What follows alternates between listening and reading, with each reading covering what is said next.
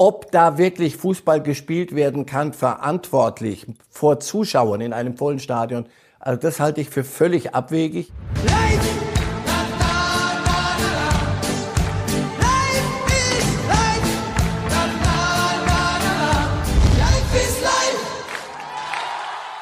Hallo liebe Fußballfreunde, hier spricht Marcel Reif. Dreimal wöchentlich gibt es den Podcast Reif ist live. Heute diskutiere ich mit Kali Unterberg von der Bild. Hören Sie doch mal rein.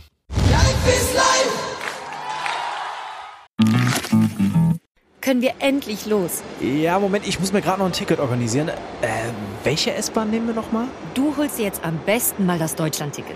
Das geht ganz schnell. Und schon können wir mit allen Bussen und Regionalbahnen fahren, wann wir möchten. Und auch wohin wir wollen? Ja, wir steigen einfach ein und müssen uns mit dem Deutschland-Ticket um keine weiteren Tickets kümmern.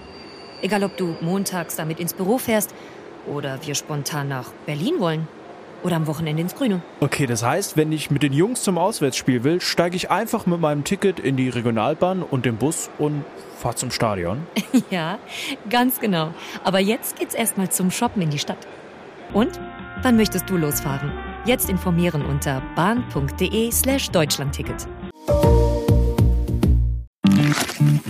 Herzlich willkommen zu Bild, herzlich willkommen zu Reif ist live.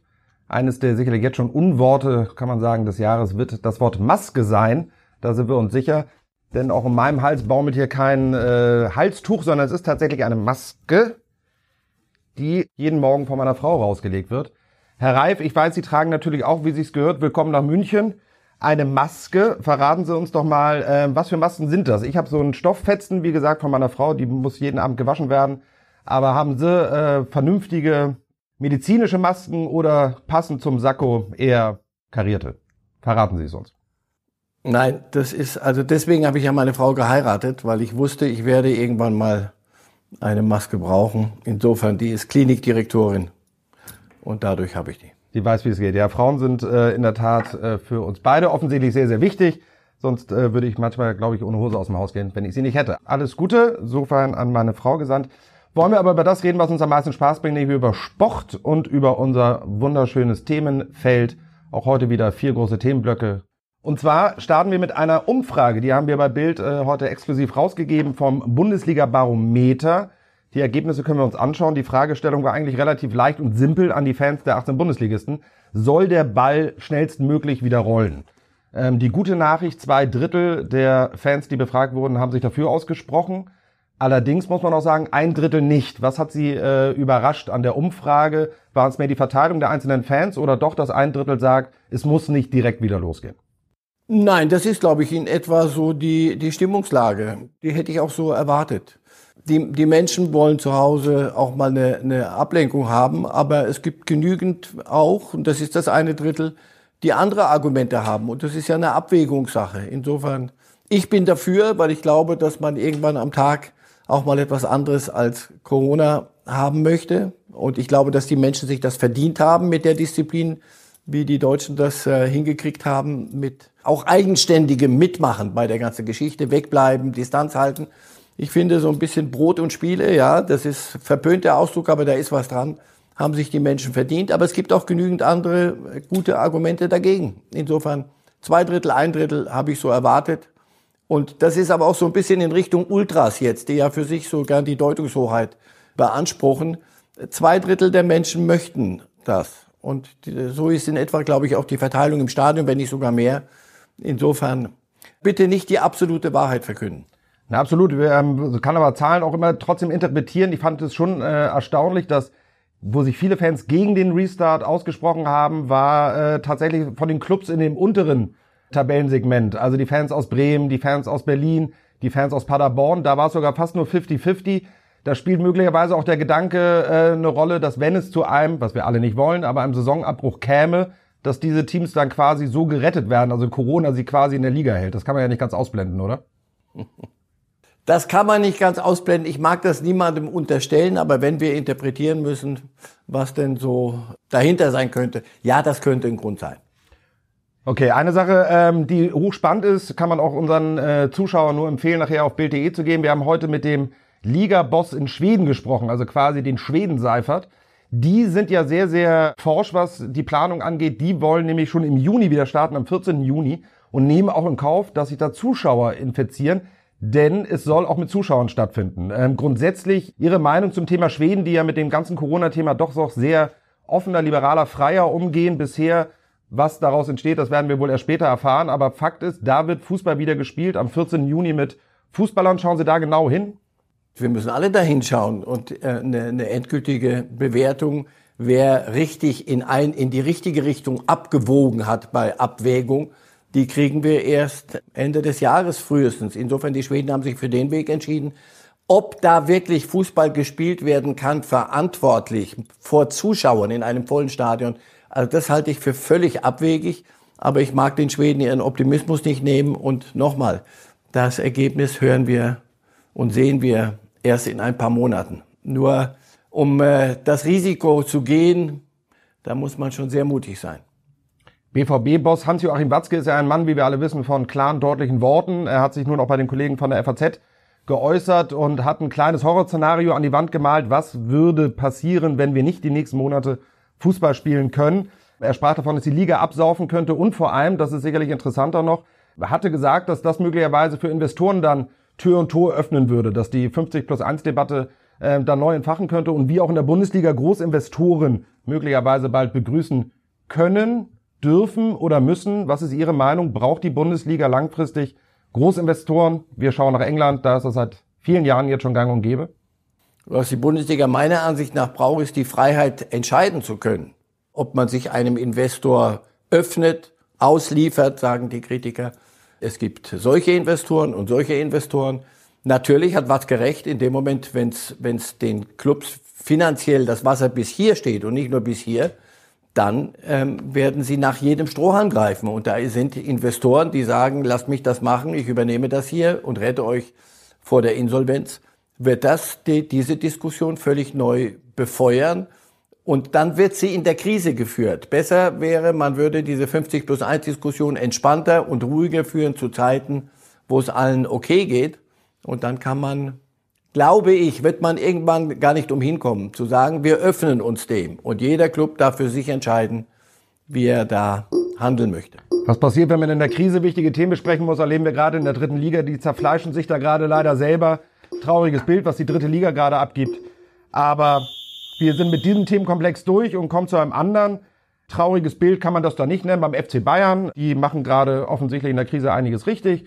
Da werden Verträge verlängert. Ähm, aber gehen wir erstmal auf eine kleine Zeitreise zurück, nämlich in den Februar 2019. Da hatte der damalige Bayern-Boss noch Uli Hoeneß äh, großmündig angekündigt, wenn Sie wüssten, was wir schon alles haben, bezogen war das auf die vermeintlichen Supertransfers im Sommer. Jetzt können wir wieder vorspulen. Wir erinnern uns, was im Sommer gekommen ist. Es war dann am Ende ein Hernandez, der eigentlich damals schon so gut wie feststand. Es war ein Perisic und ein millionenschwerer Leihspieler namens Coutinho. Das war dann nicht unbedingt das absolut Gelbe vom Ei. Nun hat Bratzo Salihamidzic sich auch relativ weit aus dem Fenster gelehnt ähm, und kündigte an, ein internationaler Topspieler wird kommen und ein großes internationales Talent aus Europa. Was sagen Sie? War die Aussage sinnvoll und clever, sich jetzt Druck aufzubauen, wo man das ja eigentlich nicht wirklich muss, weil ja noch nicht mehr gespielt wird? Oder wollte Bratzo auch mal zeigen, dass er ein starker Mann ist und sich ein bisschen vor den anderen Kollegen Kahn, Rummenigge Heiner etc. ein bisschen in den Vordergrund spielen. Ach, ach, ich glaube, da muss man ein bisschen sehr differenziert rangehen. Also als Hönes das sagte, hatte sich, äh, das hatte mit Corona nichts zu tun, nee, nee, sondern da hatte sich Sané noch nicht das Kreuzband gerissen. Danach gab es eine völlig andere Situation und man ist von dieser Verpflichtung zurückgetreten. Denn ich glaube, sie, sie wollten damals schon und waren sich mit Sané einig. Was Salihamidzic jetzt macht, es wird ja immer wieder gefragt. Und ist doch bekannt, dass die Bayern in einer Umstrukturierung sind. Also gucken wir mal andersrum. Also gehen werden wahrscheinlich Boateng, was ich ihm wünschen würde, wenn er irgendwo wieder noch ein paar Jährchen Fußball spielen kann, ohne äh, immer hinterfragt zu werden. Äh, Javi Martinez, denke ich, wird nach, nach Bilbao gehen und da seine Karriere zu Hause ausklingen lassen. Macht Sinn. Tolisso, der sich nie richtig durchgesetzt hat, der jetzt wieder verletzt ist. Ich glaube, dass die Bayern und Tolisso getrennte Wege gehen werden. So, und dann brauchst du Spieler. Sie brauchen einen rechten Außenverteidiger, sie bräuchten eigentlich jemanden für die Innenverteidigung hinten in die, in die Kette. Dann geht's jetzt um die Glanzlichter. Also Havertz wird zu haben sein. Sané, ich glaube, dass sie mit ihm sich einig sind. Das sind natürlich Summen und Konstrukte. Ob die Bayern so weit gehen, also es gibt die Gerüchte, Upamecano bei, bei, bei RB Leipzig, der, der will gehen. Natürlich würde der passen bei den Bayern. Das ist ein spektakulärer Innenverteidiger. Sie brauchen einen Rechtsverteidiger. Dest, der, der Holländer von, von Ajax, wird immer wieder erwähnt. Der ist noch jung. Hakimi von Borussia Dortmund.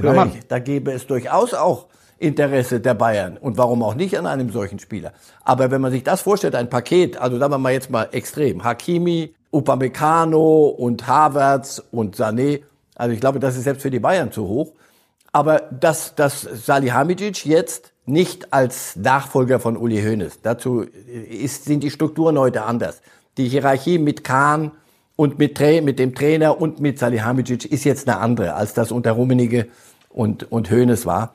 Ich glaube, Salihamidzic hat sich ziemlich emanzipiert und ich glaube, er weiß, was er da sagt.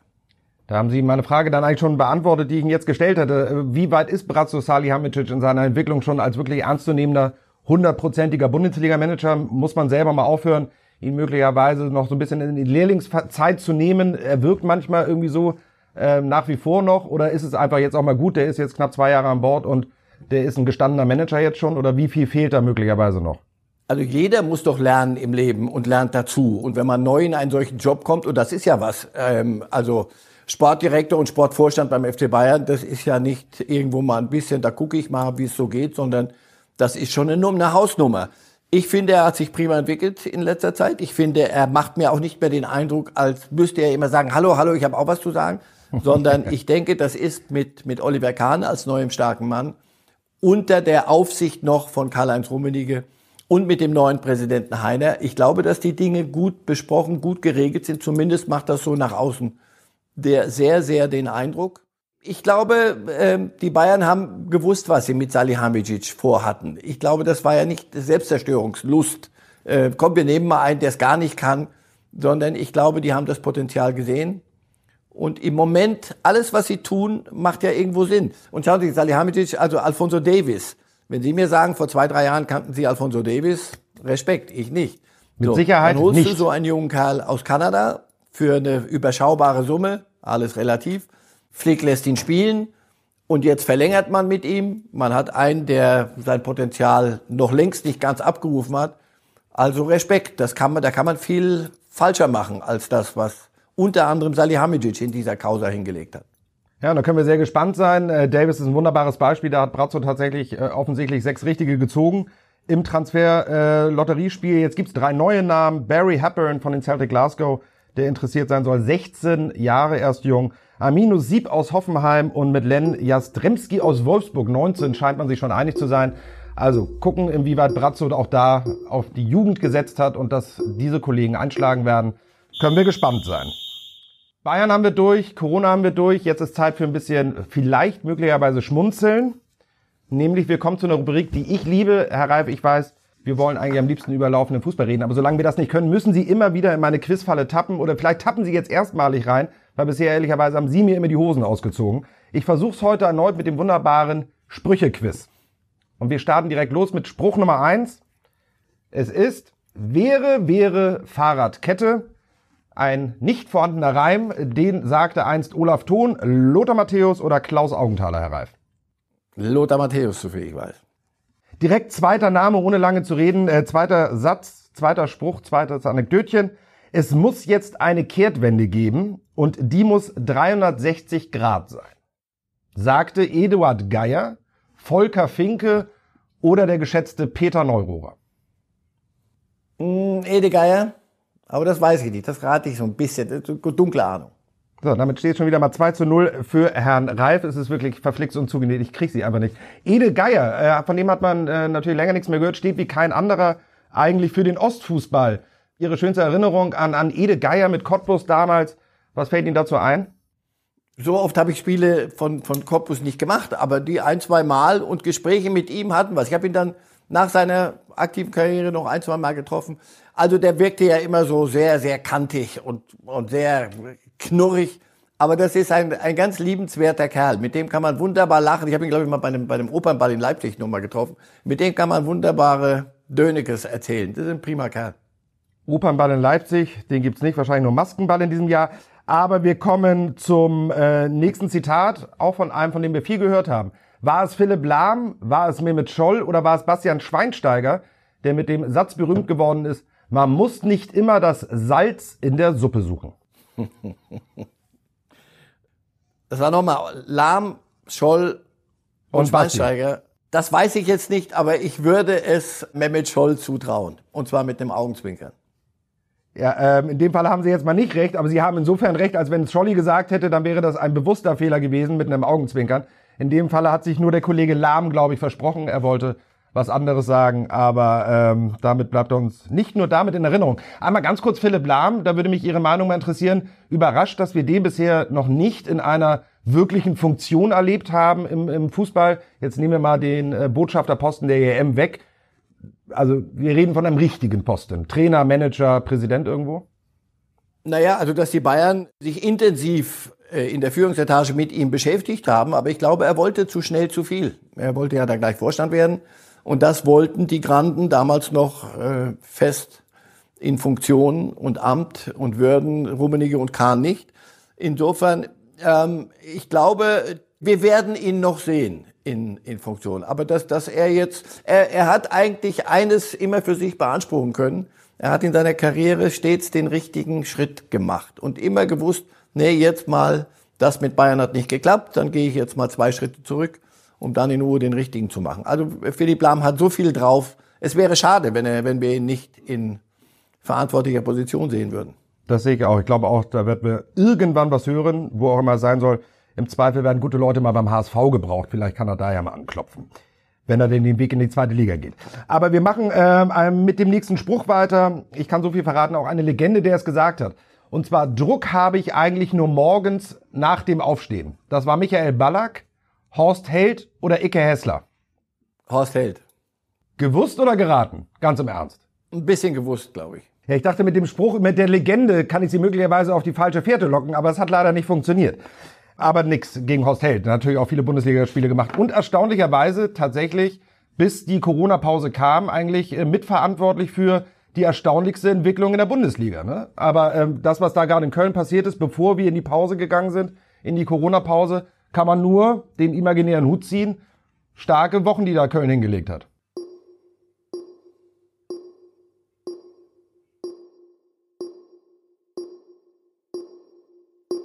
Man alle, es gibt wirklich Wichtigeres. Aber äh, die hätten ganz besonders gern weitergespielt, weil natürlich hast du einen Lauf.